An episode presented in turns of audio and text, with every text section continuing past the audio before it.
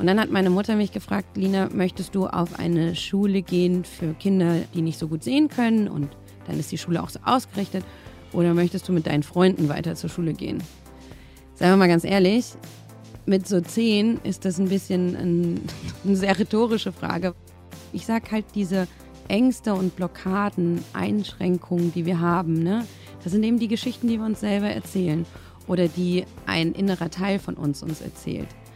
Und es kann helfen, wenn wir uns bewusst mit diesen, ich nenne sie immer die kleinen Monster oder die kleinen Gremlins, wenn wir uns mit denen hinsetzen und die mal fragen, was möchtest du mir denn erzählen? Jeder Schritt zählt, so klein er auch ist. Wichtig ist, dass man losgeht. Ganz schön krank, Leute. Ein Interview-Podcast der DRK Gesundheit. Jeder spricht heute über Gesundheit. Doch was bedeutet das eigentlich? René Treder spricht mit seinen Gästen über genau diese Themen, die die Gesellschaft beschäftigen und warum wir selbst zugleich Grund und Lösung des Problems sind. Für ein gesundes Miteinander. Der Fuchs hat zu dem kleinen Prinzen gesagt, man sieht nur mit dem Herzen gut, das Wesentliche ist für die Augen unsichtbar. Wie ist es aber, wenn nahezu alles für die Augen unsichtbar ist und man tatsächlich nur mit dem Herzen oder vielleicht auch mit den Ohren sehen kann? Und damit herzlich willkommen hier im Podcast und auch auf YouTube. Mein heutiger Gast, der hat dieses Zitat vom kleinen Prinzen schon ganz früh gehört, denn seit dem neunten Lebensjahr ist sie fast blind. Inzwischen ist es allerdings so, dass sie für sich gesagt hat, eine Behinderung ist keine Verhinderung. Und so spielt sie Golf, sie läuft Marathon und sie arbeitet als Coach und hilft anderen Menschen, sich selbst zu sehen. Also in dieser Folge geht es um die großen und wichtigen Themen Mut und Vertrauen, um Inklusion, auch um Resilienz und damit ja auch um die Frage, wie kann ich denn wirklich mein Leben leben? Herzlich willkommen, Lina Maria Kotschedow. Hallo. Schön, dass du hier bist. Du hast jetzt in Corona-Zeiten eine Methode für dich entwickelt, andere Leute zu begrüßen. Du nennst das Distance Hugging. Wollen wir das mal machen? Ja. Distance Hugging ist super gut. Weil es fühlt sich ja irgendwie schön an. Man hat das Gefühl von umarmen, aber man tut es eben mit sich selbst. Genau. Und du respektierst einfach auch den Abstand, aber du lässt die Emotionen eben bestehen. Mhm. Ja, da sind wir schon bei einem ganz wichtigen Thema. Abstand halten in Corona-Zeiten ist, wenn man andere Leute gar nicht so richtig sieht, ja oft gar nicht so leicht. Wie machst du denn das jetzt und was kriegst du da auch für Reaktionen? Oh, das ist eine echt gute Frage oder auch ein wichtiger Punkt.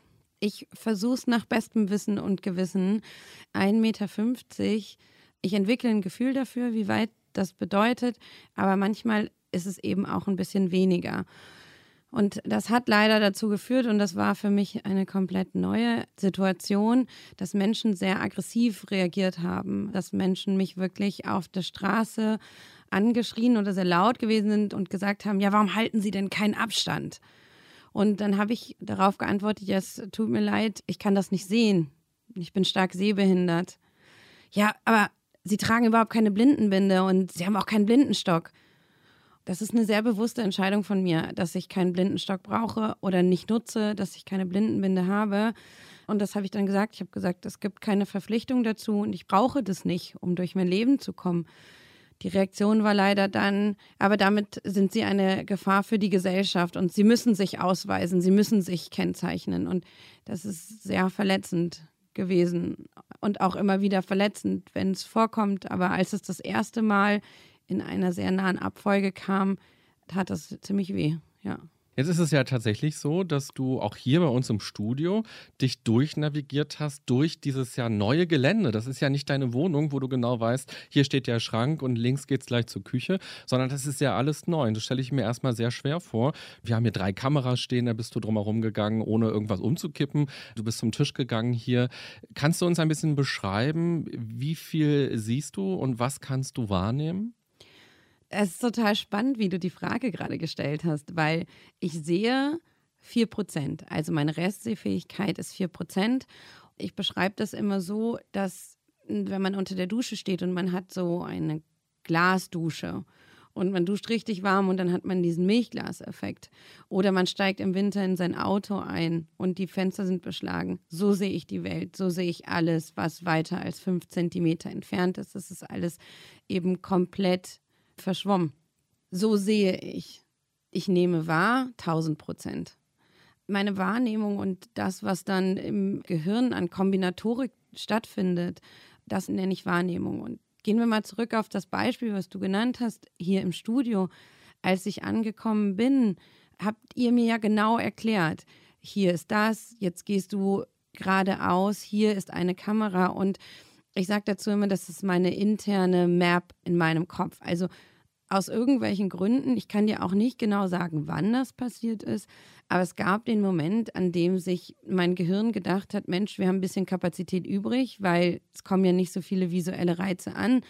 Wie können wir die anders nutzen? Und dadurch bildet es die Realität, also das, was im Außen ist, halt in meinem Kopf ab. Und dann spüre ich, okay, jetzt kommt etwas deswegen reicht es mir, wenn ich das erste Mal irgendwo lang gegangen bin, dann erstelle ich mir dieses innere Bild und kann mich daran auch orientieren.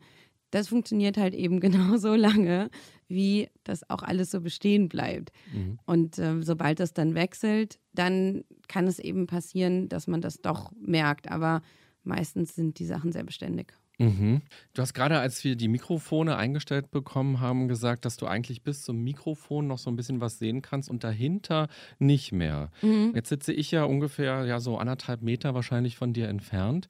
Was nimmst du denn wahr? Also ich weiß, und das ist das Interessante, ich weiß, weil du vorhin beim Reingehen eben an mir vorbeigegangen bist, näher als 1,50. Deswegen weiß ich, dass du einen Hut trägst. Das heißt, ich gucke hin und was ich sehe, ist einfach, es gibt eine helle Farbe und dann gibt es eine etwas dunklere Farbe und dahinter ist noch eine dunklere Farbe. Deswegen weiß ich und nehme wahr, dass du einen Hut trägst. Ich sehe ihn aber nicht. Mhm. Ich sehe nicht, ob deine Augen offen sind oder geschlossen. Ich sehe nicht, ob dein Mund jetzt lächelt oder nicht. Gut, jetzt glaube ich, hast du auf der gleichen Höhe das Mikrofon, wo ich es habe, aber Du könntest jetzt die ganze Zeit mit geschlossenen Augen mir gegenüber sitzen. Und solange ich davon ausgehe, dass du mich direkt anguckst, würde ich denken, deine Augen sind offen. Ich sehe nicht, ob du einen Bart hast oder nicht. Ich sehe, dass es einen leichten farblichen Unterschied gibt bei deinen Armen und dass dann voraussichtlich irgendwo in Richtung Unterarm, Ellbogen wohl etwas anfängt. Ob das ein T-Shirt ist, ein Pulli, das weiß ich eben nicht. Und jetzt kommt eben das rein. Von dem, wo ich dich vorhin gesehen habe, hat sich das mein Gehirn gemerkt. Das heißt, vorausgesetzt, du hast dich nicht umgezogen, weiß ich, dass du ein Hemd anhast. Genauso wie das mit den offenen Augen. Ich gehe einfach davon aus, dass aus Gründen der Höflichkeit und des Interesses du mich wahrscheinlich anguckst. Dann ist das meine Realität. Also so schaffe ich mir manchmal sogar eine positivere Realität, als sie vielleicht wäre, wenn ich es wirklich sehen könnte. Mhm. Ja, und du hast es sehr gut beschrieben. Also ich habe ein Hemd an und da sind die Ärmel hochgekrempelt. äh, ganz genau so ist es. Und als wir im Vorgespräch miteinander telefoniert haben, hast du mich ja gefragt, oh, es wird ja gefilmt, muss ich irgendwas Besonderes anziehen? Muss ich auf Farben achten? Ich habe jetzt heute ein blaues Hemd an. Jetzt habe ich ja gerade erzählt, seitdem du neun Jahre alt bist, ist es so, dass man gemerkt hat, dass es diese Krankheit gibt. Wir können auch gleich noch ein bisschen genauer darüber sprechen, was das für eine Krankheit ganz genau ist. Wenn du jetzt hörst, ein blaues Hemd, hast du da eine Erinnerung dran oder was bedeutet für dich an der Stelle ein blaues Hemd? Ja, ich habe da eine Erinnerung dran, weil mein Vater auch blaue Hemden im Schrank hatte, weil ich eine Assoziation zu Blau habe vom Himmel. Aber ich weiß zum Beispiel nicht, hast du ein Muster da drauf mhm. oder nicht. Ich weiß, dass es oft ja, dazu kommt, dass Männer, wenn sie ein blaues Hemd tragen, ein Muster da drauf haben. So, jetzt weiß ich nicht, ob das bei dir gerade so ist, aber das ist so eine Logik, wo ich sage, alle Hemden, die ich in meinem Leben gesehen habe, die Männer getragen haben, hatten meistens ein Muster. Und ich bin so stereotyp. ja. ja, ein Punktemuster ist da drauf. Ja, siehst du. Okay, also deine Erkrankung nennt sich Zapfenstäbchen-Dystrophie. Und Dystrophie ist ein Wort, das kommt aus dem Griechischen, ist zusammengesetzt und heißt so viel wie Fehlwachstum. Und wir erinnern uns vielleicht noch an unseren Biologieunterricht. Die Stäbchen waren für das Hell-Dunkel-Sehen äh, zuständig und die Zapfen für das Farbsehen. Und deine Krankheit hat einen genetischen Hintergrund. Und wahrscheinlich hast du schon immer ein bisschen schlechter gesehen oder anders gesehen als die meisten. Aber man weiß es ja selbst dann nicht, mhm. sondern man wächst damit ja auf. Das ist ja so die einzige Realität, die man dann kennt. Und mit neun Jahren wurde die Krankheit bei dir diagnostiziert. Wie kam das denn dazu und was hat das dann plötzlich für dich auch bedeutet? Also das war ganz spannend, weil ich glaube nicht nur, ich weiß, dass dieses Jahr, das war 1992, bei den unterschiedlichen Menschen zu unterschiedlichen Erinnerungen geführt hat. Also mit Menschen meine ich mich selber, meine Geschwister, meine Eltern als die, die es am direktesten mitbekommen haben und mein Augenarzt. Rausgekommen ist es wirklich, weil ich, meine Mutter ist Unternehmerin und hatte ihr Büro immer bei uns zu Hause. Und auch ihre Mitarbeiter waren bei uns im Haus mit. Somit haben wir manchmal Hausaufgaben im Büro gemacht. Und ihre Mitarbeiterin hat mich gefragt, Lina, kannst du mir bitte das Datum von einer Messe sagen, weil meine Mutter war im Umfeld von Messen unterwegs. Und es war eine Distanz von ungefähr fünf Metern. Und da habe ich gesagt, nein, weiß ich nicht. Und dann hat sie gesagt, hm, okay, geh mal näher ran. Und dann hat sie mich so nah rangehen lassen, bis ich es dann lesen konnte. Und da stand ich quasi 40 oder 30 Zentimeter da dran, wo ich ihr dann sagen konnte. Und dann hat sie zu meiner Mutter gesagt, ihrer Maya, also so heißt meine Mutter, geh mal mit Lina zum Augenarzt, da ist irgendwas nicht in Ordnung. Jetzt ist ja das Interessante, dass es bei keiner Voruntersuchung, Einschulungsuntersuchung oder wie diese ganzen U-Untersuchungen heißen, ist es nie rausgekommen. Als wir dann aber bei unserem Augenarzt waren, war schon nur noch eine Restefähigkeit von unter 40 Prozent da. Und er hat halt ins Auge reingeguckt und kam gerade auch von einer Konferenz oder einer Fortbildung zu Netzhauterkrankungen und hat zu meinen Eltern gesagt, ich hoffe, dass ich das erste Mal in meinem Leben eine Fehldiagnose stelle, aber ich glaube, Lina hat eine progressive Zapfen- und Stäbchendystrophie. Und jetzt, einige Jahrzehnte später, wenn ich mich daran zurückerinnere, hat sich in meinem Leben zu dem Zeitpunkt überhaupt gar nichts geändert. Ich bin sehr abenteuerlustig schon als Kind gewesen und mein Papa ist dann mit mir nach Berlin gefahren und mein Vater ist in Berlin aufgewachsen. Und dann hat er gesagt, komm, ich zeig dir, wo ich zur Schule gegangen bin, wo ich aufgewachsen bin und wir gucken uns noch mehr deine Augen an. Und dann waren wir hier im Augenklinikum drei Tage und es waren unglaublich viele Untersuchungen, waren auch nicht alle witzig. Aber bei mir abgespeichert ist ein Abenteuerurlaub. Dann gab es zu der Zeit in Brasilien Untersuchungen, dass eine Netzhauterkrankung auch initiiert werden kann durch Schweinefleisch. Das war eine These dort. Also hat meine Mutter gesagt, komm, Du kannst aus der Schule raus, das war im November, da war ich in der dritten Klasse und ich durfte im November für zwei Wochen nach Brasilien fliegen. Jetzt muss man dazu wissen, ich bin halb Brasilianerin und habe mich in Brasilien immer wohler gefühlt als in Deutschland als Kind. Das heißt, ich fand es total cool. Ich durfte alleine fliegen, fand ich immer schon toll, mit meinem Kuscheltier Pingi nach Brasilien und alle mussten weiter zur Schule gehen. Das heißt, für mich war dieser Gang, den meine Eltern gemacht haben und gesagt haben, so im Grunde genommen wollten sie dem Augenarzt beweisen, dass die Diagnose falsch ist. Und rausfinden, ob es etwas ist, was geheilt werden können. Und für mich war es aber auch cool. Ich kann irgendwie reisen und ich lerne Papas Jugend kennen und ich darf nach Brasilien, während alle zur Schule gehen müssen. Und ja, danach mussten sie sich eben damit abfinden, dass es einfach eine unheilbare Erkrankung ist, die mehrere Generationen springt. Und Papa ist dann auch ein bisschen auf Ahnenforschung gegangen und hat dann durch viele Gespräche mit seiner Familie herausgefunden, dass es mal einen Cousin meiner urgroßen Mutter mütterlicherseits meines Vaters sozusagen wohl gab, wo es in Aufzeichnungen hieß, der hat immer nur die schönen Beine der Frauen gesehen. Und er hat damals schon Blindengeld bekommen im vorletzten Jahrhundert. Man glaubt, dass es daher kommt, aber im Grunde genommen kannst du es nicht nachvollziehen. Aber ich habe das im Nachhinein verstanden. Ich habe das irgendwann mal erfragt. Ich weiß, dass Mama damals dann Ende des Schuljahres, Ende der vierten Klasse, ging es dann darum, wie geht es mit der Schule weiter. Und da hat meine Mutter sich mit mir hingesetzt und hat gesagt, na, Lina, schau mal, Also ich habe schon verstanden, dass ich weniger sehe als die anderen Kindern und wir hatten dann auch eine ambulante Betreuung, die hat mich dann auch beobachtet, ohne dass ich das wusste, wie ich zur Schule komme. Das habe ich alles erst Jahrzehnte später erfahren, aber die hatten ein Okay gegeben, dass ich auch in eine Regelschule weitergehen kann. Und dann hat meine Mutter mich gefragt, Lina, möchtest du auf eine Schule gehen für Kinder, die nicht so gut sehen können? Und dann ist die Schule auch so ausgerichtet. Oder möchtest du mit deinen Freunden weiter zur Schule gehen? Seien wir mal ganz ehrlich, mit so zehn ist das ein bisschen ein, eine sehr rhetorische Frage, weil natürlich wollte ich mit meinen Freunden weiter zur Schule gehen. Und ich bin meiner Mutter sehr dankbar dafür, weil ich weiß, mein Vater hätte gerne gehabt, dass ich auf eine Blinden- und Sehbehindertenschule gehe, damit ich eben in einem Umfeld bin, was mehr auf meine Bedürfnisse abgestimmt ist.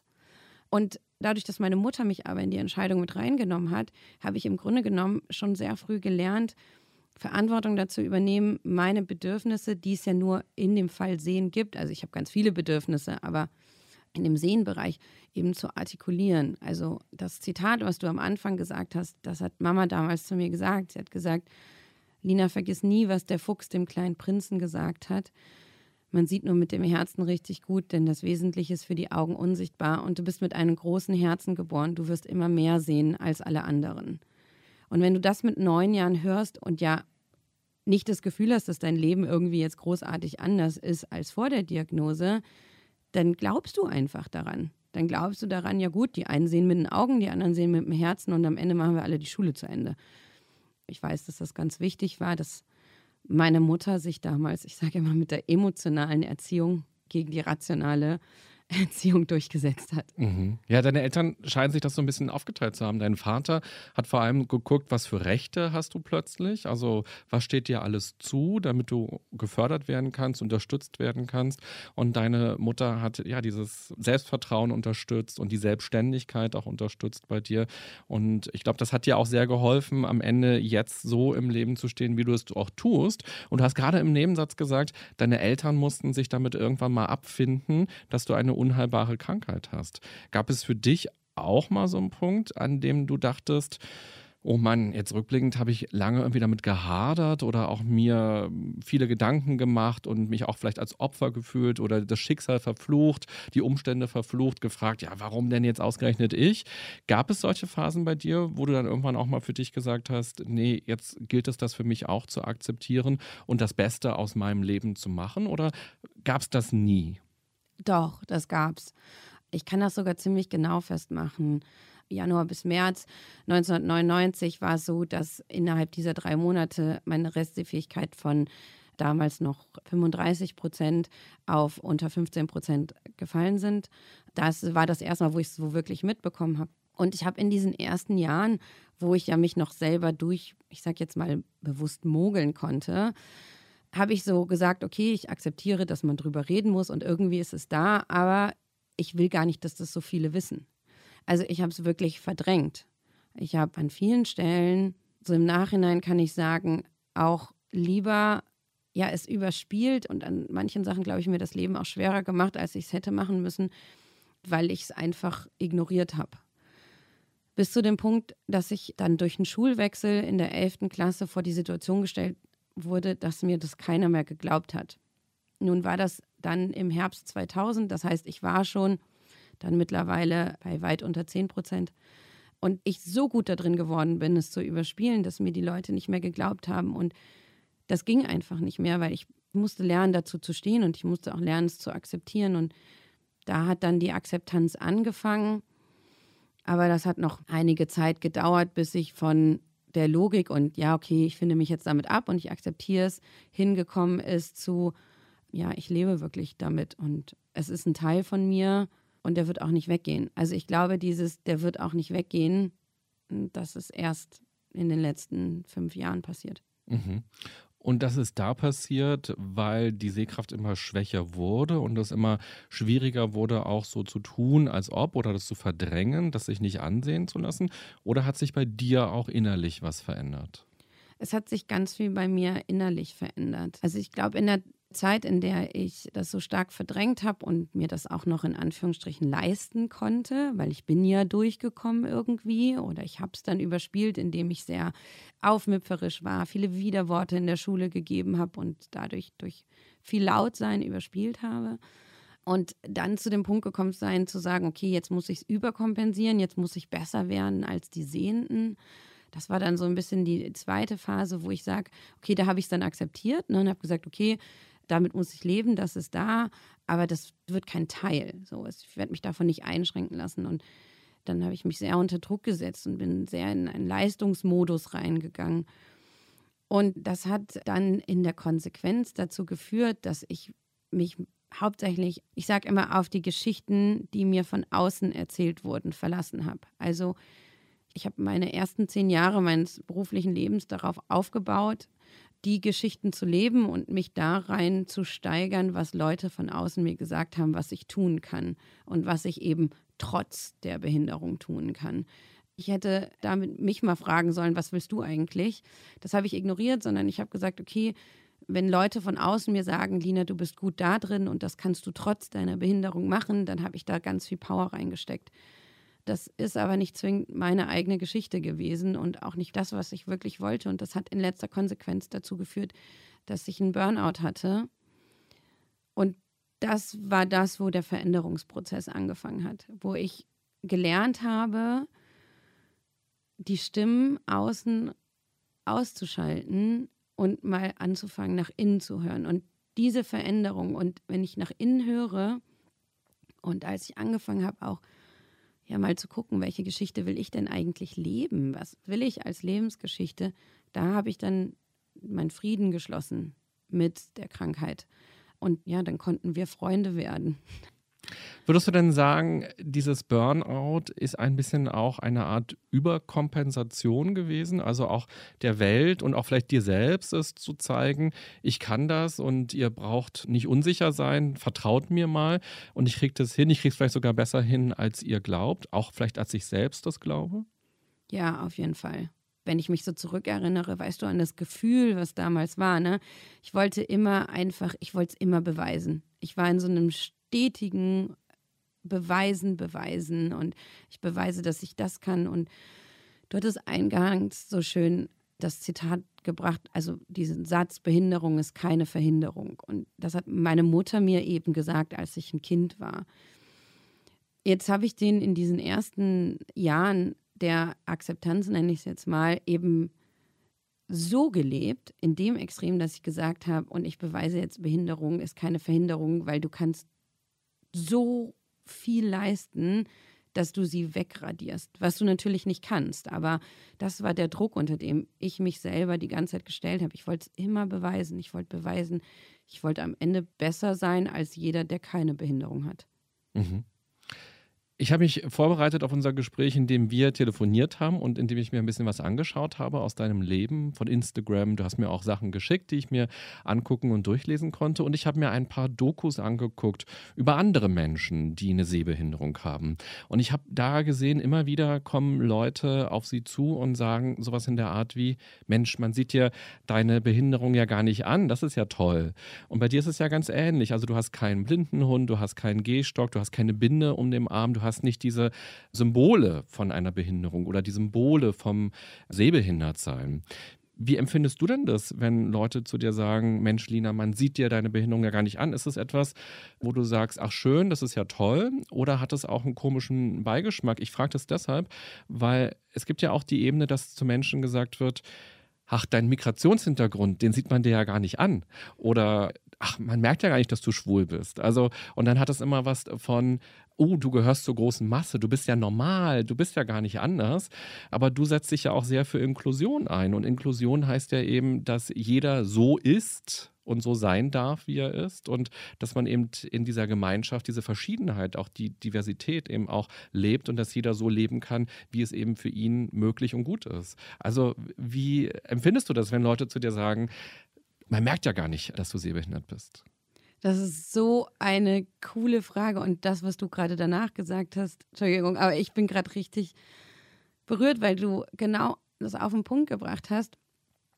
oder mich auch an was erinnert hast. Und zwar ist es wirklich so, dass ich früher das toll fand. Ne? Also wenn jemand dann zu mir gesagt hat, Mensch, man sieht dir seine Sehbehinderung gar nicht an, dann habe ich mir immer so selber auf die Schulter geklopft und gesagt, ja, good job, Lina, hast du super gemacht. Mittlerweile ist es so, ich finde es immer noch nett, wenn die Leute das sagen, weil das heißt ja einfach, ich bringe auch irgendwie die in Gedankenprozess, weil ich irgendwie damit breche, wovon sie ausgehen, wie jemand aussieht, der sehbehindert ist. Auf der anderen Seite macht mich das immer neugierig, danach zu fragen, wie sieht denn jemand aus für dich, der sehbehindert ist oder der fast blind ist? Was bedeutet das für dich? Und ich glaube, deswegen fand ich das gerade so gut, dass du diesen Link auch gemacht hast zu Menschen mit einem Migrationshintergrund zum Beispiel, die Beispielsweise, ich habe einen sehr guten Freund, der afrikanischer Abstammung ist, der ist aber in Deutschland geboren und spricht, sage ich mal, grammatikalisch noch besser Deutsch als ich. Der kriegt das ganz oft zu hören. Mhm. Und diese Bilder in den Köpfen von den anderen, die sich damit offenbaren, da kann ich dir so im Rückblick sagen, am Anfang fand ich es cool, dass die Leute das nicht gesehen haben. Dann gab es auch eine Phase, wo mich das einfach geärgert hat, wo ich einfach gesagt habe, boah, merkst du eigentlich, dass du mich gerade versuchst, in eine Schublade zu stecken und dass du gerade dadurch erleichtert bist, dass ich irgendwie nicht in diese Schublade gehöre. Also es gab auch eine Wutzeit dazwischen. Mhm. Und jetzt mittlerweile macht mich das neugierig. Also mittlerweile denke ich mir so, hm, wenn du mir das sagst, dann nehme ich jetzt einfach mal an, dass auf deiner Seite die Bereitschaft ist, dass wir mal über diese Bilder sprechen. Also ich werde dann wirklich neugierig und sage dann aber wirklich aus einer Position der Neugierde, wie sieht denn jemand für dich aus? An der Stelle muss ich aber sagen, das ist, wenn Leute auf mich zukommen und sagen, das in so einem anerkennenden Ton sagen. Mhm. Es gibt Leute, die das auch in einem nicht anerkennenden Ton sagen. Und zwar die dann eben, wie ich das Beispiel am Anfang gegeben habe, wenn man in diesem Corona-Kontext und Social Distancing unterwegs ist, Leute, die eben auch darüber echauffiert sind, dass man eben nicht deren Vorstellung erfüllt. Und die dann sagen, ja, äh, kann man dir ja nicht ansehen. Und meistens geht dem voraus, dass sie in irgendeiner Art und Weise mit mir umgegangen sind, ob das jetzt beim Einkaufen ist oder auch im beruflichen Kontext oder wo auch immer oder auf einer Party. Das, gut, die haben wir jetzt gerade nicht, aber das ist egal. Und wenn sie sich dann selber dabei ertappt fühlen, ja, und dann ihre eigene Rechtfertigung darüber ziehen, dass sie sagen, ja, aber man sieht es dir ja auch nicht an. Der Ton ist dann auch ein ganz anderes. Das ist etwas, wo ich mittlerweile dann mit der gleichen Neugierde versuche zu reagieren. Aber ich muss ganz ehrlich sein, da immer noch ein bisschen Verletzlichkeit rauskommt, weil meistens kommt dann im zweiten Satz eben so, ja, man sieht es dir nicht an. Und dann sage ich so, okay, weiß ich, was hast du denn erwartet oder eine ähnliche Fragestellung? Ja, also du könntest schon eine Blindenbinde tragen. Dann würde es nämlich den anderen einfacher fallen, mit dir umzugehen. Und das ist was, was mich wirklich ärgert. Weil ich denke mir, warum muss ich dein Bild erfüllen, damit du weißt, wie du mit mir umgehst? Meistens packen sie es dann so, ja, aber dann können Leute dir besser helfen. Ich muss ganz ehrlich sagen, jeden, den ich bis heute nach Hilfe gefragt habe, hat mir Hilfe gegeben. Mir ist noch nie Hilfe verweigert worden. Das finde ich etwas, was in unserer Gesellschaft, und das kann man eben auch übertragen, auf sexuelle Orientierung, Migrationshintergrund. Manchmal auch, wenn Leute, denen ist das Alter nicht anzusehen. Ja, und dann sind Leute auf einmal ganz erschreckt. So, oh, du wirkst aber eher so wie Mitte 30 und die Person ist vielleicht schon Mitte 50, Anfang 60. Also ich finde, ja, man kann dem mit Anerkennung und dann ist es ja auch schön, aber wenn man dann daraus ableitet, ja, aber du musst dich anders verhalten, damit du den anderen das Leben einfacher machst. Das ist was, was mich richtig ärgert. Mhm. Ja, spannend, wie viel in diesem Satz drinsteckt, in diesem einen Satz, den ich dir jetzt nochmal präsentiert habe ich glaube, der ist ja nie böse gemeint, sondern ganz im Gegenteil. Man will ja irgendwie was Nettes sagen. Und auch bei den anderen Beispielen mit dem Migrationshintergrund oder mit der sexuellen Orientierung ist es ja auch nie gemein gemeint oder eine Beschimpfung oder so. Ganz im Gegenteil. Trotzdem finde ich immer spannend, eben mit was für Bildern wir Menschen rumlaufen. Wir alle haben ja Vorurteile, wir alle haben ja Bilder im Kopf und glauben zu wissen, wie sind denn andere, die so und so sind.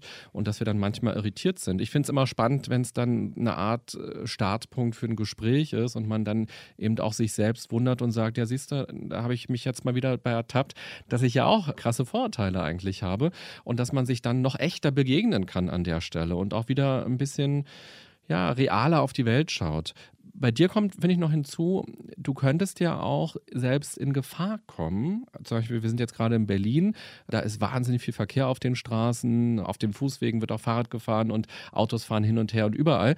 Und in dem Moment, wo du quasi eine Armbinde hättest, wärst du vielleicht, Fragezeichen, ein bisschen sicherer unterwegs, weil andere Fahrradfahrer nicht denken würden, na, die sieht mich ja schon, die nimmt mich ja schon wahr, die wird ja gleich ausweichen.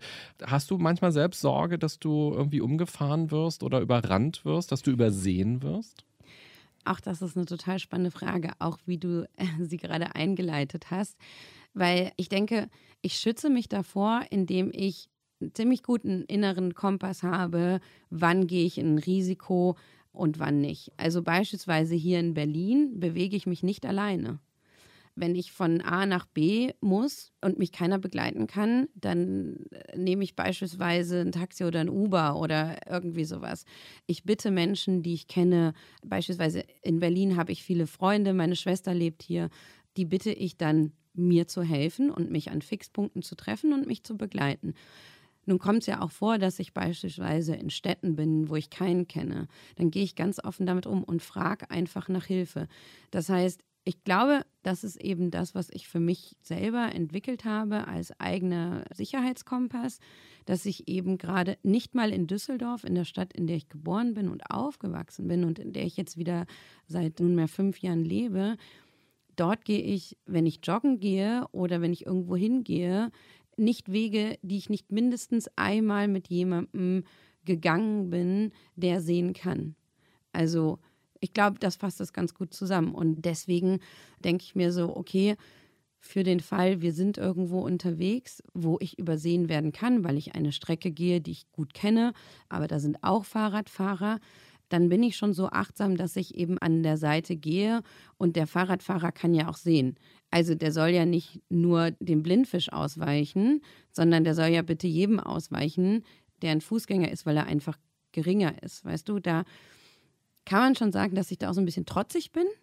Also das weiß ich auch. Ich habe auch letztes Jahr irgendwann mal für mich verstanden, dass einer der Gründe, warum ich auch sage, ich entscheide mich bewusst dazu, kein außen erkennbares Merkmal zu tragen, ist auch, weil ich eben diese positive Irritation an der einen oder anderen Stelle provozieren möchte. Wie du gesagt hast, es ist in den meisten Fällen der Anfang für ein Gespräch, der Anfang für eine Begegnung auf Augenhöhe, für ehrlich sich gegenüber sein. Und jetzt im Winter ist es beispielsweise für mich deutlich beängstigender, mich zu bewegen, wenn es dunkel ist und dann hast du die Lampen von Autos und solchen Sachen. Und dann ist für mich das einfach, dass ich mich nicht alleine bewege. Und das hat aber eben heute nicht mehr das Gefühl bei mir, dass ich abhängig bin, mhm. sondern es ist eine bewusste Entscheidung. Und damit schütze ich mich. In unserem Vorgespräch am Telefon hast du einen wunderbaren Satz gesagt, der mir so gut gefallen hat. Du hast nämlich gesagt, ich will mein Leben nicht verkleinern durch die Behinderung. Und das fand ich so schön, weil ich glaube, wir alle haben ein Handicap. Und manchmal ist es eine offensichtliche Behinderung. Das Bein ist weg oder man ist vielleicht blind oder man ist taub oder es gibt viele andere Erkrankungen, die einen vielleicht auch blockieren oder behindern im Alltag. Aber ich glaube, jeder von uns hat ein Handicap. Das kann auch ein psychisches Handicap sein dass man vielleicht sehr ängstlich ist, sehr unsicher ist, wenig Selbstvertrauen hat und so weiter. Da gibt es eine lange, lange Liste an Dingen, die uns einfach im Weg stehen. Und das finde ich irgendwie so schön zu sagen, ich will mir mein Leben nicht verkleinern lassen, von mir selber, von anderen, sondern ich will es bestmöglich leben. Also du hast diesen Satz ja so selbstverständlich gesagt mhm. und bevor der einmal so selbstverständlich gesagt wird, muss er erstmal so gelebt werden. Also gab es für dich diesen Punkt, dass du für dich mal entschieden hast und gesagt hast, hey, ich lasse mein Leben nicht verkleinern und ich verkleinere mein Leben auch nicht selbst, sondern das ist jetzt einfach mein Leben und ich mache, was ich will. Und dazu gehört Joggen zu gehen und dazu gehört Marathon zu laufen und eben mich auch durch eine Stadt zu navigieren. Ja, es gab den Punkt, wo ich mich bewusst von diesen Fesseln befreit habe, sage ich jetzt mal. Das war Anfang 2018. Also es war ein längerer Prozess, muss ich auch ganz ehrlich sagen. Ich glaube, dass der vorhin erwähnte Burnout, was ich hatte 2013, bei mir das erste Mal so richtig wachrütteln ähm, und eben zu sagen, okay, was denn jetzt eigentlich meine Geschichte und was will ich denn beruflich machen und was kann ich denn gut und was fühlt sich gut an. Und dann habe ich mich auf die Reise begeben und habe ähm, eben die Stadt gewechselt. Ich habe zu der Zeit in Leipzig gelebt. Ich bin nochmal an die Uni gegangen und habe dann am Ende an der Elite-Universität meinen Master of Business Administration gemacht in Englisch. Also mit so ganz vielen Sachen, wo ich schon lange den Wunsch hatte, aber mich das nicht getraut habe, weil ich immer gesagt habe, mit so wenig Sehkraft, da gehörst du nicht hin.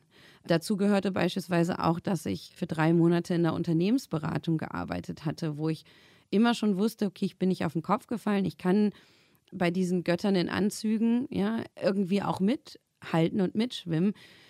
Aber ich es mich eben lang nicht getraut habe. Und 2013 habe ich mich eben auf diesen Weg und habe Sachen ausprobiert und habe dann eben mit dieser Erweiterung meiner Welt, also ich bin immer wieder so einen Kreis nach außen gegangen, ne? Komfortzone und wieder einen Schritt nach draußen, habe gesagt so, hm, hä, irgendwie, das fühlt sich ja genauso an wie meine Komfortzone, also gehe ich einen Schritt weiter. Das hat schon angefangen, aber der große Unterschied war, dass ich da ganz im Speziellen im 2018 initiiert, als ich gesagt habe, ey, ich will irgendwann selbstständiger Coach werden. Ich interessiere mich für Menschen, seitdem ich ein Kind bin. Ich habe immer schon Menschen gerne entschlüsselt. Und dann habe ich meine Coaching-Ausbildung angefangen. Und als ich im letzten Jahr, und ich kann mich genau daran erinnern, weil das war so der letzte Baustein, den ich mit mir selber hatte, als ich im letzten Jahr für mich entschieden habe, so und jetzt gestalte ich mein Leben wirklich zu 100 Prozent alleine. Und ich werde nur noch das tun und nur noch dem folgen, was ich wirklich von innen raus will. Und das war eben in die Selbstständigkeit zu gehen. Das kann ich dir genau sagen. Das war der 26. August 2019 und da habe ich alle Grenzen gesprengt. Und da habe ich für mich selber entschieden und gesagt, die Welt ist meine und es gibt keine Grenzen. Und alles, was ich erfahren will und erleben will, das darf ich auch. Da habe ich mir die Erlaubnis gegeben. Und ich glaube, das war so wichtig für mich. Ich habe mir erlaubt, dass ich in alledem, was ich machen will, genau das erreichen will, was ich auch will. Ja, das war so die letzte Fessel, die ich mit mir selber hatte und die letzte Limitation, die meine Welt klein gemacht hat. Also ich glaube, du kannst sagen, so ich bin von Dorf in Kleinstadt, in Stadt, in Metropole, in Land, in Kontinent. Und dann war das wirklich, ich kann mich genau an dieses Gefühl geben, weil es war wirklich so, puh, gibt doch im Fernsehen, ich weiß nicht in welchem Zusammenhang, aber es gibt irgendwo immer so eine Weltkugel, wo die Kontinente dann so ein Licht bekommen und so Lichtstrahlen bekommen. Mhm. Das Bild ist das, was war, als ich alle Grenzen gesprengt habe, die ich im Kopf hatte. Und was war an diesem 26. August so anders als am 25. August davor? Ich hatte ein richtig doofes Gespräch mit meiner Chefin. Mhm. ich saß in der Bahn, ich weiß es noch, es war nicht mal ein Gespräch, sondern es war ein Kommentar, was ich richtig deplatziert fand. Da habe ich in der Bahn gesessen, bin nach Hause gefahren und habe mir gedacht, das will ich einfach nicht mehr. Das hat jetzt gar nichts damit zu tun, ob sie das jetzt gesagt hat. Es war nur dieser Satz, das ist etwas, was ich einfach nicht mehr möchte. Und dann bin ich barfuß, das klingt gleich ein bisschen bescheuert, aber barfuß durch den Garten meiner Eltern gegangen mit einem schönen Glas Rotwein, mit einem Malbec. Und ich habe ja über die Zeit, das habe ich ja gesagt, auch immer mehr daran gearbeitet, mit mir selber ins Gespräch zu gehen. Also ich habe auch wirklich zugehört, die unterschiedlichen Stimmen, die wir in uns haben, im absolut positiven Sinne. Und ich sage immer, da habe ich eine Konferenz mit allen Mitspielern meines inneren Teams gemacht. Und ich weiß, ich bin hoch und runter gelaufen, hatte dieses Glas Malbec in der Hand von argentinischen Rotwein und habe gesagt, so, Jungs und Mädels, ich möchte frei sein. Das ist meine Entscheidung, das ist mein Plan. Kommt ihr alle mit? Mhm. Seid ihr alle dabei? Und das war eine in mir zu 100 Prozent eindeutig und einstimmig entschiedene Entscheidung. Ich hatte gar keinen inneren Konflikt mehr. Ja, und das hat extrem viel befreit. Ja, aber der Auslöser war wirklich, dass ich gedacht habe, das ist einfach nicht richtig, was gerade gesagt wurde und es passt auch nicht. Und ich bin aber auch müde, mich da immer wieder zu erklären oder da so einen Konsens zu schaffen, sondern seien wir mal ganz ehrlich, das ist überhaupt gar nicht das Leben, was du leben möchtest. Mhm. Und ja. Es ist schön, also ich befasse mich sehr viel mit dem Thema Resilienz und das ist so schön zu hören, dass eben auch diese negativen Erfahrungen, das Gespräch mit deiner Chefin, dieser Kommentar von der Chefin eben so viel Positives auslösen kann. Ich weiß jetzt nicht genau, was ihr gesagt habt, ist ja auch wurscht, aber das will man ja erstmal nicht hören wahrscheinlich. Das war ja irgendwas Negatives, das war irgendwas, was dich verletzt hat oder gekränkt hat oder dich irgendwie irritiert hat, was auch immer. Und dass daraus aber dann so viel Kraft werden kann zur eigenen Reflexion, zum Nachdenken und um dann auch Dinge anders zu machen und sich selbst nochmal zu fragen, okay, was will ich denn eigentlich? Also das will ich nicht, das fühlt sich doof an und vielleicht habe ich auch schon zu lange diese inneren Stimmen nicht gehört, die mich darauf schon hingewiesen haben, dass sich das doof anfühlt und ich habe andere innere Stimmen gehört, die vielleicht eher ängstlich sind und die mich zurückhalten und sagen, naja, Lina, sei mal auch vorsichtig und sei mal dankbar für das, was du hast und so weiter. Und dann aber irgendwann zu sagen, wow, stopp, dieser eine Kommentar, Bams, der hat so viel Energie freigesetzt. Erstmal negative Energie, die dann aber am Ende, je nachdem, was man draus macht, was Positives werden kann. Das finde ich so schön zu hören, weil man das, glaube ich, auch alle, die gerade zugucken oder zuhören, für sich auch übertragen kann. Also bei diesem Negativen nicht äh, festzustecken und das alles nur doof zu finden, sondern an der Stelle auch, ja, du hast es, glaube ich, mal bezeichnet als inneres Storytelling. Also so als ja. sich selbst überlegen, wer bin ich denn und wie will ich denn meinen Film drehen, meinen Film des Lebens? Wie kann ich denn als Regisseurin, als Schauspielerin in meinem Film, als Beleuchterin in meinem Film das Beste daraus machen? Das finde ich mega gut und auch ganz kraftvoll kraftvoll, als du es gerade erzählt hast. Ich glaube, dann kann man es noch besser ins Verhältnis setzen, weil damit sich die Leute das auch besser vorstellen können oder du dir auch besser vorstellen kannst. Es war wirklich so, ich habe im letzten Jahr angefangen, auch meine Geschichte, also auch den Umgang und auch die Höhen und Tiefen mit dem Umgang mit der Behinderung eben nach außen zu tragen. So und es ist ja verrückt, aber es passiert so wenn man sich innerlich zu etwas entscheidet, dann ergeben sich auf einmal Möglichkeiten und es öffnen sich ne, Türen und Fenster, wo man sie nicht erwartet hat. Und das ist letztes Jahr im Juni passiert. Und im Juni, Juli, August hatte ich ja eine gewisse Aufmerksamkeit bekommen, also Chancen bekommen, durch meine Geschichte andere Menschen zu motivieren. Und der Punkt war genau der, dass nämlich der Kommentar war, ich glaube, dir steigt dein Ruhm zu Kopf und für dich ist dein Leben wichtiger geworden als deine Arbeit. Und früher wärst du nicht um 16 Uhr gegangen. Der Punkt ist der, und ich glaube, das ist wichtig zu wissen, ich komme aus einer Familie von Workaholics. Meine Mutter und mein Vater haben zwar immer gesagt, du musst nicht jede Arbeit machen, ne? das haben sie uns auch nicht vorgelebt, sondern sie haben gesagt, finde das, wofür du brennst und dann wirst du auch richtig gut da drin. Das haben beide geschafft. Also für sie war Arbeit eben nie Arbeit und deswegen haben sie einfach immer gearbeitet. Das heißt, dieser Begriff Arbeiten und Dasein in der Arbeit, der ist ein ja, Glaubenssatz in mir, ne? Und wie was das mit Erfolg zu tun hat und dass man auch fürs Team da ist und gemeinsam. Und ich bin mir ziemlich sicher, dass ich auch immer, wenn ich im Büro war, wenn ich in meiner Arbeit war, dann war ich auch 100 Prozent da. Und außerhalb meiner Arbeit kann ich ja tun, was ich will. Und das war genau der Punkt. Ne? Ich habe etwas vor den Latz geknallt bekommen, wo ich gesagt habe, das stimmt einfach überhaupt nicht. Das stimmt nicht. Wenn ich da bin, dann bin ich zu 100 Prozent da. Aber ganz ehrlich, meine Freizeit ist meine Freizeit. So, und diesen Dialog und diese Emanzipation, ja, das war nicht das erste Mal, aber es war das erste Mal, dass ich gesagt habe, ich will diesen Kampf nicht mehr kämpfen. Und ich möchte die Kämpfe kämpfen, wo ich dahinter stehe. Weißt du, es war eben nicht, ich will da weg. Verstehst du? Das war nicht eine Entscheidung, boah, ich möchte wegrennen, sondern es war wirklich eine Sache, wo ich gesagt habe, nee, ich möchte dieses Feuer, was ich habe, das möchte ich woanders hinbringen. Ne? Und deswegen, ich habe mich da wirklich für ein anderes Leben entschieden. Mhm. Und du hast es nochmal vergrößert an ja, der Stelle auf jeden ja, Fall. Ja, absolut.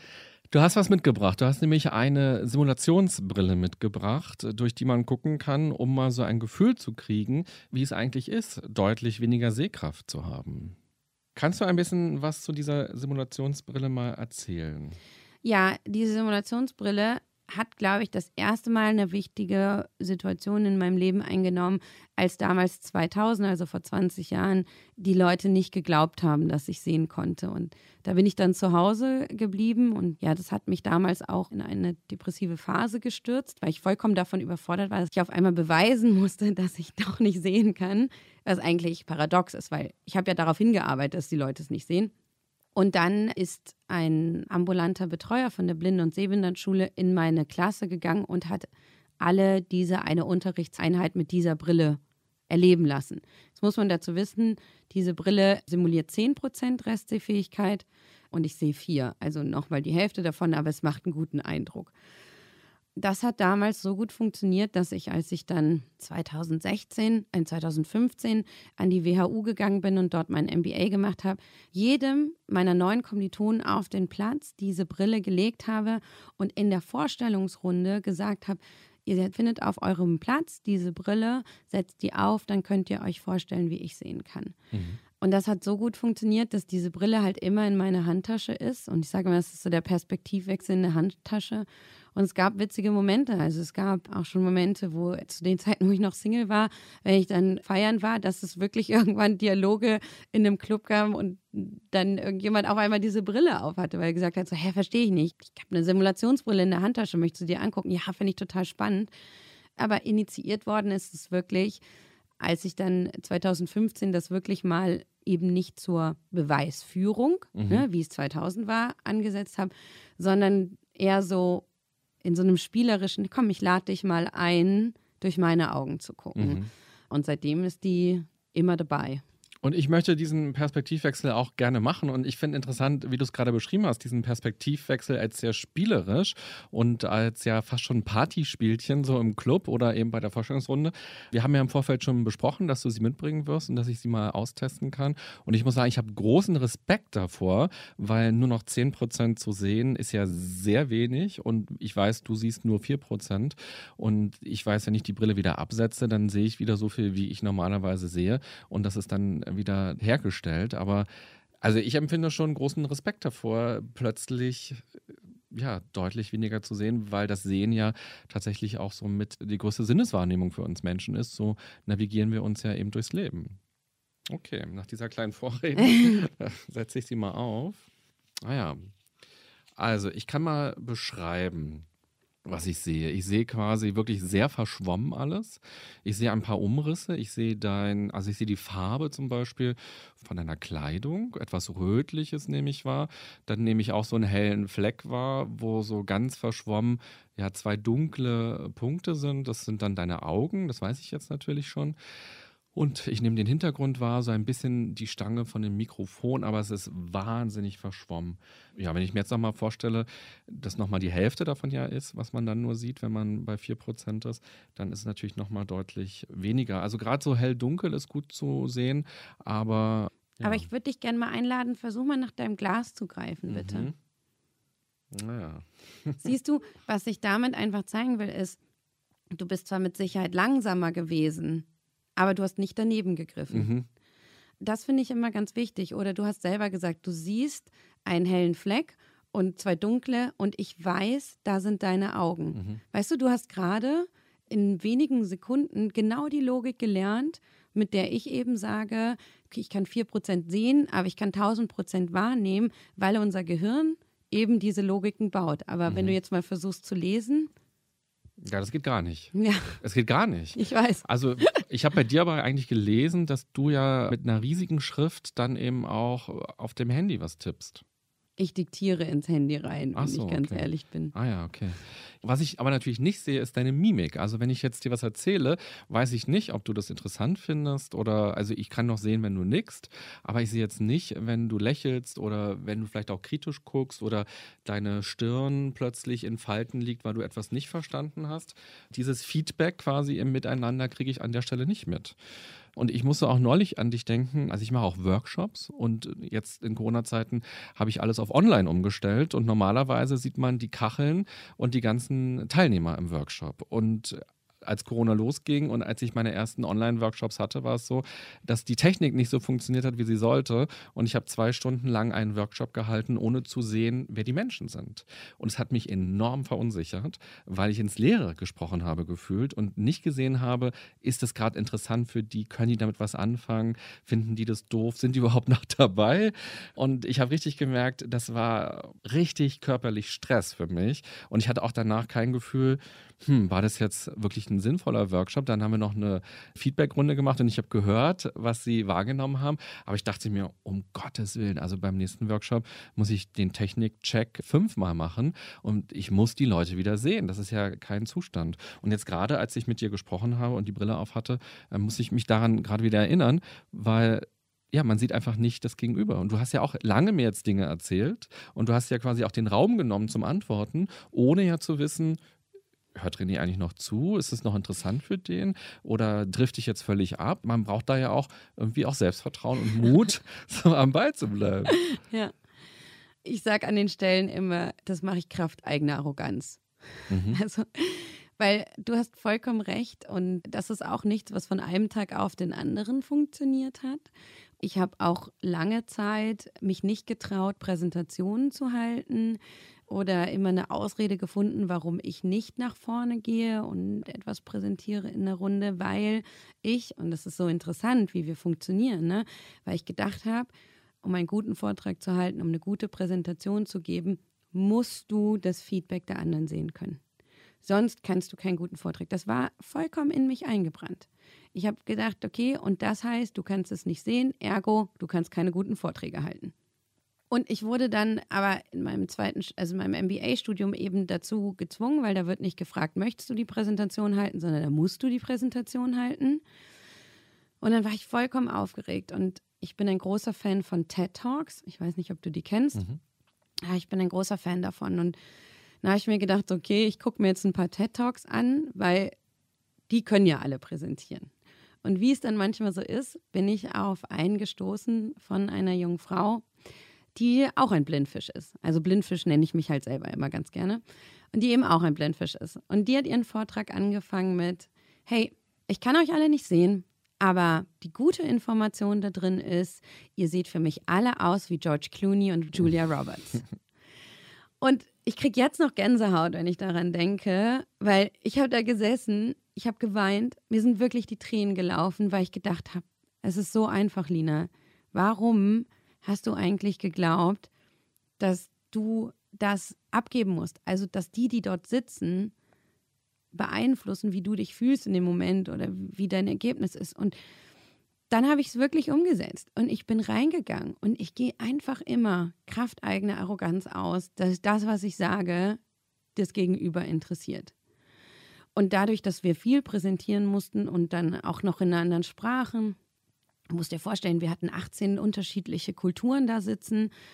In diesen Kulturen ist auch das Bekunden von Interesse vollkommen unterschiedlich. Und das hat mich aber alles nicht gestört. Und dann habe ich angefangen, mit Kommilitonen zu sprechen, die gesagt haben: so, oh, hast du gesehen, die Person guckt irgendwie nie oder ist immer abgelenkt oder so. Und ich habe gedacht, wie cool ist das denn?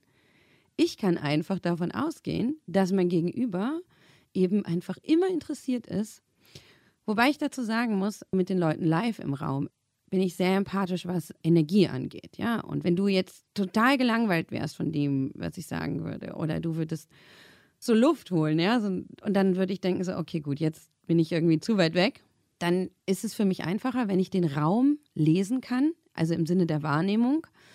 Das war für mich jetzt auch schon mal eine Umstellung, weil eben dieses energetische Lesen vom Raum, ne?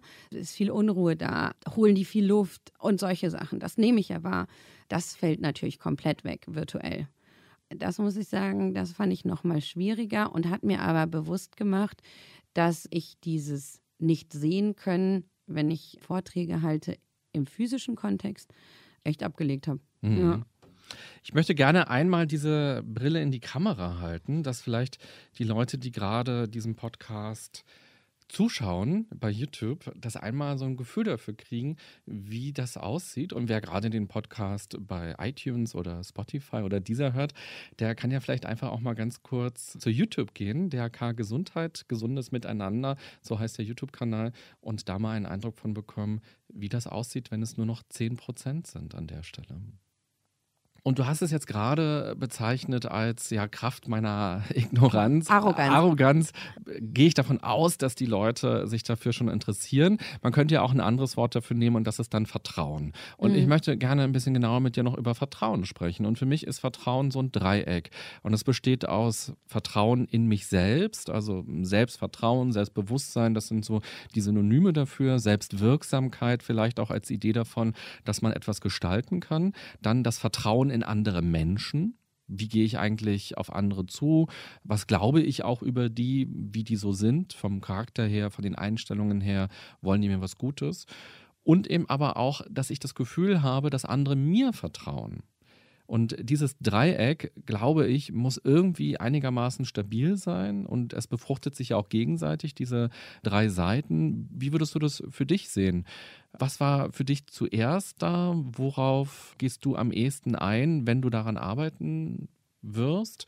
Ist es eher das Selbstvertrauen, dass du sagst, ich muss unbedingt immer an mir arbeiten? Oder ist es eher, dass du versuchst, das Vertrauen zu anderen auch zu schenken vielleicht? Oder dieses Vertrauen zu spüren, das andere dir gegenüberbringen? Was ist dir da wichtiger? Also während du die Frage gestellt hast, habe ich mal so in mich reingehorcht und ich glaube, als erstes war das so eine Mischung zwischen Vertrauen, was andere mir entgegenbringen, weil ich mich eben daran erinnern kann, dass ich eben ein sehr rebellisches Kind war und sehr mutig und immer irgendwie auch, ein Rabauker. Also ich war so ein Teufelsbraten eben. Meine Mutter sagt immer, ich war anstrengend, bis ich 21 war. Also es ist weit über die Kindheit hinausgegangen. Aber meine Mutter vor allem, die eben präsenter war, die hat mir immer vertraut. Die hat immer gesagt, so, du wirst es schaffen. Und ich ich hatte mal eine Zeit, da wollte ich Patin werden, also da wollte ich die Mafia übernehmen. Mhm. Warum auch nicht? Ja, ich habe dann rausgefunden, dass es eine ziemlich, ziemlich männlich dominierte Geschichte ist. Und dann, da war ich bis zu meinem 13. Lebensjahr und auch da weiß ich, dass ich mich daran erinnern kann, dass es wirklich eher so gesagt, gut, also die Sache ist die, wenn du die dann umstrukturierst und das anders machst, dann wirst du auch das schaffen. Dann wollte ich Formel-1-Fahrerin werden. Daraufhin war es dann okay, dann musst du eben Fahrzeugtechnik studieren und ein autonom fahrendes Formel-1-Auto erfinden. Und ich glaube, genau diese Thematik, also dieses immer mit der verrücktesten Idee und mit dem wahnsinnigsten, mit dem ich bei meinem ganz nahen Feedback-Team, also meiner Mutter war. Und sie hat halt immer gesagt, ja klar kannst du es machen, äh, musst halt einen Weg finden. So. Also auch diese Verbindung immer zu sagen, du kannst es schaffen, finde den richtigen Weg dafür. Also eben nicht nur zu sagen, ja, du kannst alles schaffen, Punkt, sondern du kannst alles schaffen, Komma, übernehme Verantwortung für deinen Weg. Mhm. Deswegen würde ich sagen, das erste war das Vertrauen, was mir von außen entgegengebracht wurde.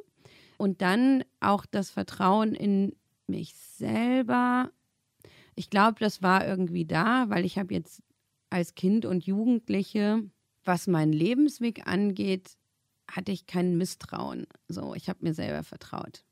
Allerdings ist das, das, wo ich am längsten und am intensivsten dran gearbeitet habe, ist wirklich anderen zu vertrauen. Das hat auch viel damit zu tun, dass du oder dass ich eben lange dafür gebraucht habe, zu akzeptieren und zu verstehen, dass jeder Mensch Hilfe braucht. Weil bei mir ist Hilfe brauchen, ging bei mir einher mit abhängig sein. Und abhängig sein war so das Schlimmste für mich. Also das Gefühl von jemandem abhängig zu sein, ist gar nicht. Aber für mich ist auch Autonomie einfach sehr wichtig. Und dann irgendwann zu verstehen, okay, irgendwie ist jeder Mensch abhängig, ja? Also jeder Mensch braucht irgendwie mal einen Hinweis, wie er zu der Straße kommt oder braucht eine Hilfestellung, was anderem. Du hattest das vorhin so schön gesagt, jeder von uns hat ein Handicap.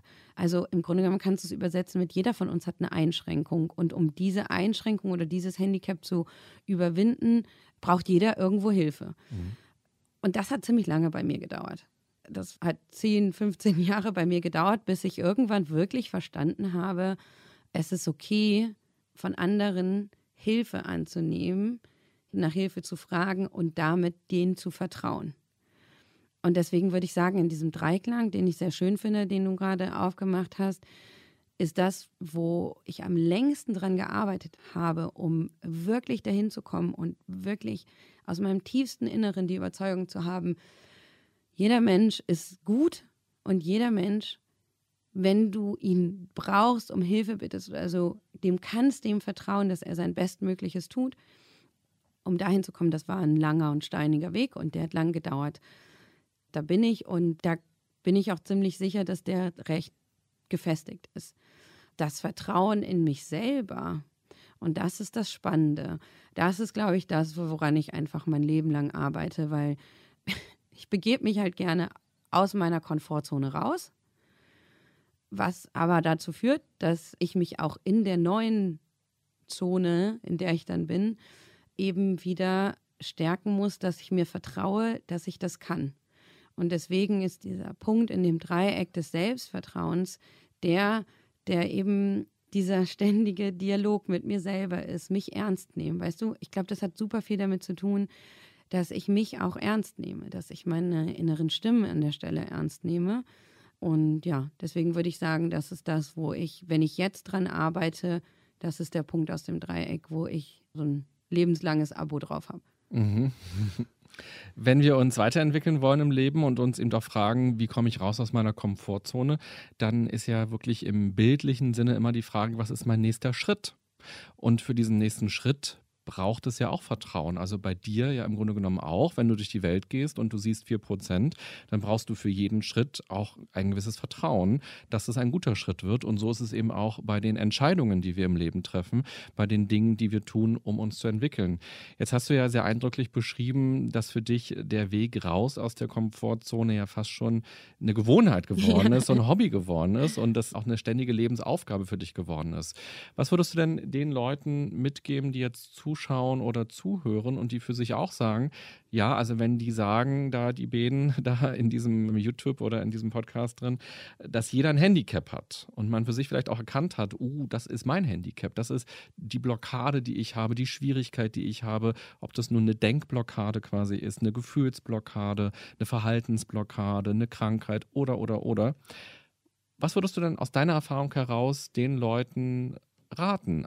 Als Tipp mitgeben? Tipp klingt immer so banal, mhm. aber was kannst du denen quasi für einen Gedanken vielleicht mitgeben? Ja, also wozu ich alle einladen würde, als erstes, sich da bloß nicht zu überfordern. Ein nächster Schritt ist ein Schritt und ist eben kein 10-Kilometer-Lauf. Also sich wirklich auch für jeden Schritt außerhalb der Komfortzone zu feiern. Also es ist immer mutig. Es ist mutig, wenn du einen Schritt gehst. Es ist mutig, wenn du einen Meter gehst. Es ist mutig, wenn du einen Kilometer gehst. Es ist mutig, wenn du am Ende einen Marathon läufst.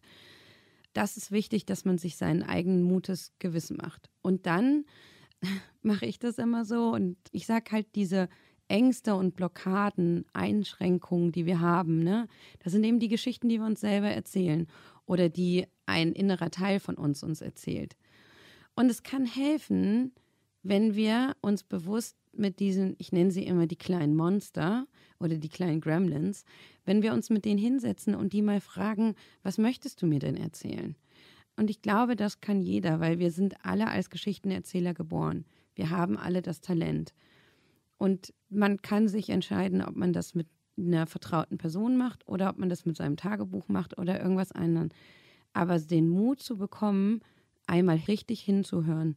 Warum schränke ich mich hier denn ein? Warum mache ich hier meine Welt klein, wenn doch irgendwas in mir drin möchte, dass die Welt größer ist? Und sich selber da ernst zu nehmen und dann zu sagen, vielleicht gehe ich auch einfach nur mal fünf Millimeter außerhalb meiner Komfortzone. Ich glaube, viele Leute gehen gar nicht erst los, weil sie glauben, sie müssen dann direkt komplett aus ihrer Komfortzone raus. Nein, das muss man gar nicht. Wie man sinnbildlich den Zeh erstmal ins Wasser steckt.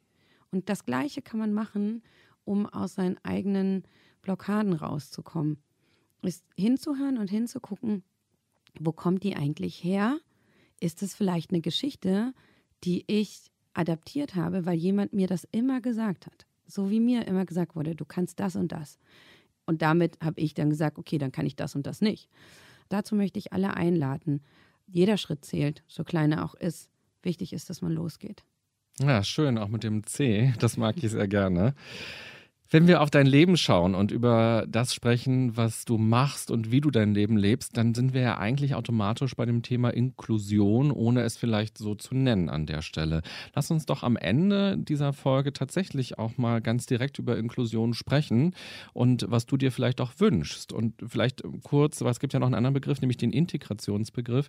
Was ist der Unterschied? Also Integration meint im Grunde genommen, da gibt es eine Gesellschaft, da herrscht irgendwas vor und dann kommt was anderes das ist ein bisschen anders und man guckt, wie kann diese Person, die ein bisschen anders ist, in dieser großen Gesellschaft trotzdem irgendwie sein. So, das ist ungefähr Integration, ganz banal erklärt. Und Inklusion bedeutet, dass alle gleichgewichtet werden und dass nicht der eine integriert werden muss, sondern dass sozusagen die Diversität, also die Vielfalt von uns allen, die ja da ist, gleichwertig gelebt werden kann. Wie würdest du denn für dich Inklusion beschreiben und welche Wünsche oder Visionen hast du denn da? Das ist total spannend, René, weil du hast gerade meinen Wunsch und meine Vision eigentlich schon gesagt. Und zwar ist mein Wunsch in Richtung Inklusion wirklich der, dass wir Chancengleichheit reden. Und Chancengleichheit heißt nicht, dass alle das gleiche Ergebnis haben müssen. Chancengleichheit heißt einfach, alle stehen und können starten. Was jeder daraus macht, ist wiederum für ihn selber verantwortlich. Ich glaube eben, dass Inklusion ganz stark befeuert werden kann, wenn wir eine Haltung von Neugierde annehmen. Ich sage immer, lasst uns von diesen Annahmenschlössern runtergehen. Wir treffen Annahmen darüber. Hier eine kurze Anekdote vielleicht. Wenn ich in neuen Unternehmen angefangen habe zu arbeiten, in meinem Leben als Angestellte, dann ist es nicht selten vorgekommen, dass Leute mir E-Mails geschickt haben in Schriftgröße 32. Die Intention dahinter ist total positiv, weil sie denken, okay, Lina kann ich gut sehen, ich schicke ihr die Mail in einer großen Schriftgröße. Das führt aber dazu, dass ich vom Schreibtisch rückwärts weggesprungen bin, weil ich mein Leben lang schon mit einer Vergrößerungssoftware, also mit einem Screenreader und mit einer Vergrößerungssoftware arbeite. Das heißt, Schriftgröße 32 ist bei mir ein Buchstabe auf dem Bildschirm, weil ich den Bildschirm in einer 16-fachen Vergrößerung habe. Die Annahme, die getroffen wurde, ist aber, sie sieht wenig größere Schrift, damit komme ich ihr entgegen. Wenn die Leute mich aber fragen, sag mal, muss ich irgendwas beachten, wenn ich die E-Mail schreibe, dann kann ich sagen, nee, brauchst du nicht, ich habe einen Screenreader. Ich finde, das ist ein ganz gutes Beispiel dafür, was Inklusion bedeutet. Inklusion heißt nämlich, frag den anderen, was er braucht. Und selber aber auch übernimm die Verantwortung zu kommunizieren, was du brauchst. Ich glaube eben, wir müssen dazu hingehen, dass wir alle Verantwortung für Inklusion übernehmen. Dass wir alle unser Gegenüber fragen, sag mal, wie ist das eigentlich bei dir? Oder aber wirklich aus Interesse raus. Nicht bewertend, sondern wirklich neugierig sein, weil das macht das Leben auch so viel bunter. Das ist so spannend, wenn du jemanden mal fragst, sag mal, wie machst du das eigentlich? Oder wo kommst du her? Oder wie setzt du das um? Und deswegen eine inklusive Gesellschaft für mich ist eine neugierige und wo jeder die Chance bekommt und wahrnimmt, die zu seiner Lebensrealität passt. Hm. Also Fragen und Erzählen, das sind so die beiden Zutaten dafür. Und das ist ja, glaube ich, auch ganz schön deutlich geworden in den letzten Minuten, dass man eigentlich über alles ja reden kann und dass man für alles irgendwie Worte finden kann und da auch ein Verständnis gegenseitig entwickeln kann und auch, ja, vielleicht auch durch so eine Brille zeigen kann, so sehe ich die Welt und ja, das sind meine Bedürfnisse und umgekehrt eben das Verstehen und das Verständnis dadurch auch zu fördern. Am Ende jeder Podcast-Folge gibt es immer drei Halbsätze, die jeder Gast beantworten kann. Was sind deine Antworten auf folgende Sätze? Ein gesundes Miteinander bedeutet für mich neugierig sein und wirklich zuhören. Der erste Schritt dorthin wäre die nächsten fünf Personen, denen ich begegne, wirklich mal Fragen zu stellen. und dafür sollten wir jeden Tag mindestens einmal eine neue Perspektive lernen, die wir vorher nicht kannten. Vielen Dank, Lina. Schön, dass du hier warst. Schön, dass du nicht Patin geworden bist, sondern Coach jetzt geworden bist und anderen Leuten dabei hilfst, sich selbst zu sehen. Das finde ich auch eine ganz schöne Metapher an der Stelle. Und ich wünsche dir alles Gute für die Dinge, die dir am Herzen liegen. Dankeschön. Ich freue mich sehr und Ich glaube, wir können sagen, allen eine schöne, besinnliche Weihnachtszeit, oder? So ist es, genau. Und wir hätten auch über so viel sprechen können. Wir hätten darüber sprechen können, wie es ist zu golfen, wenn man nicht so viel sieht, oder Marathon zu laufen, 42 Kilometer. Oder im Vorfeld haben wir auch gesagt, auch über das Thema Partnerschaft können wir ganz viel sprechen. Also es gäbe noch so viel, aber ich fand schön, dass wir über die, genau die Themen gesprochen haben, über die wir gesprochen haben, nämlich dieses Vertrauen in sich selbst, das Vertrauen in andere und wie man eben das Leben leben kann. Und dann ist es gar nicht mehr so wichtig, ob es das Golfen ist oder die Liebe ist, sondern wie kann man das Leben vergrößern. Und das ist doch sehr schön. Ja. Danke. Ich freue mich. Danke dir. Ja, wir alle sind ein bisschen anders. Das ist, glaube ich, auch nochmal ganz schön deutlich geworden in den letzten Minuten. Und so wie Lina auch gesagt hat, dass man einfach seinen eigenen Film drehen muss, kannst du ja mal überlegen, was eigentlich dein Film des Lebens ist. Ist es ein Katastrophenfilm, ein Horrorfilm, eine Liebeskomödie? Wie willst du durchs Leben gehen? Und was könnte denn der erste kleine Schritt raus aus deiner Komfortzone sein, wenn du auch dieses Bild mitnimmst? den C ins Wasser zu stecken, auch das ist schon die erste Handlung raus aus der Komfortzone. Was konnte das für dich ganz konkret sein. Probier es doch mal aus. Da muss man auch nicht bis zum 1. Januar warten. Das kann man eigentlich an jedem Tag machen und damit ganz viele Schritte Step by Step rauszumachen und sich weiterzuentwickeln. Schön, dass du zugehört hast und auch ich wünsche dir frohe Weihnachten, ein gutes neues Jahr und ich freue mich, wenn wir uns im nächsten Jahr wiedersehen und wieder hören. Bis dann, bye bye. Das war ganz schön krank, Leute. Der Podcast der DAK Gesundheit mit René Treder. Danke fürs Zuhören und abonniert gerne unseren Podcast, um keinen der folgenden spannenden Gäste mit ihren inspirierenden Geschichten zu verpassen. Und nicht vergessen, für ein gesundes Miteinander.